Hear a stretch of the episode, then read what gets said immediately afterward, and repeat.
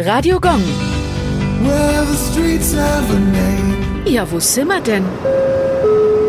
Kappengasse, Nürnberg.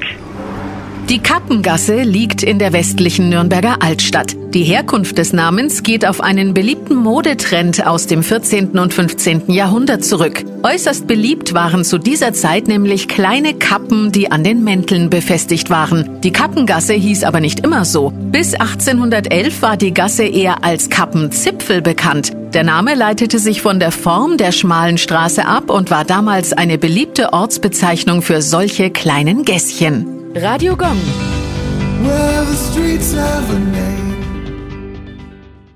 Die heutige Episode wurde präsentiert von Obst Kraus. Ihr wünscht euch leckeres, frisches Obst an eurem Arbeitsplatz? Obst Kraus liefert in Nürnberg, Fürth und Erlangen. Obst-Kraus.de